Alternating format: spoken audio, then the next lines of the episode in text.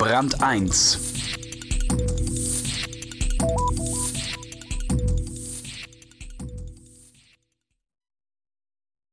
Wenn vom Staat nichts zu erwarten ist, muss man sich selbst zu helfen wissen. Das haben die Menschen im Libanon gelernt in den Jahrzehnten des Bürgerkriegs. Mona Naga erzählt drei dafür typische Geschichten, vom fast 80-jährigen geschäftstüchtigen Generatorbesitzer bis zur körperbehinderten Menschenrechtskämpferin. Es passiert nichts Gutes, außer du tust es. Die Menschen im Libanon kennen kaum etwas anderes als Krisen. 20 Jahre Bürgerkrieg, regelmäßige Interventionen der mächtigen Nachbarn Syrien und Israel, eine entlang der Konfessionen gespaltene Gesellschaft, staatliche Institutionen, die nicht funktionieren. Doch es gibt auch Lichtblicke. Menschen, die sich mit den Verhältnissen nicht abfinden. Sie nutzen Freiräume unternehmerisch. Sie kämpfen für ihre Rechte und für eine bessere Zukunft ihres Landes.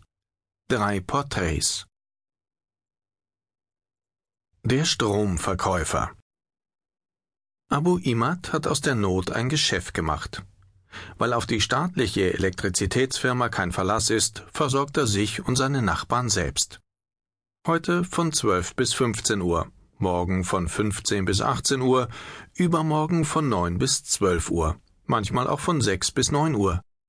Das sind die Zeiten, zu denen die staatliche libanesische Elektrizitätsfirma in einem Bezirk von West-Beirut den Strom abschaltet. Abu Imad, der dort wohnt und zwei Geschäfte betreibt, lässt das kalt.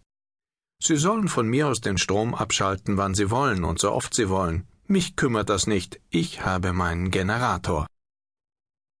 Wenn es soweit ist, schließt Abu Imad das Eisentor zu seinem Lager auf. Links am Ende der Rampe steht ein großer blauer Generator der englischen Marke Perkins. Mit einem Knopfdruck nimmt ihn der 78-Jährige in Betrieb.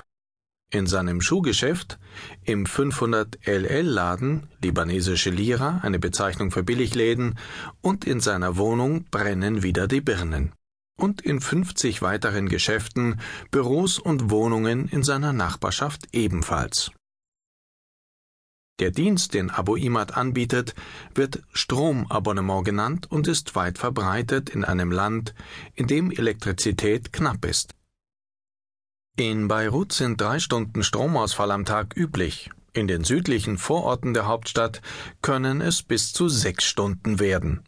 Die E-Abos sind auch die Erklärung für die vielen bunten Kabel, die quer über Innenhöfe und Straßen gespannt sind.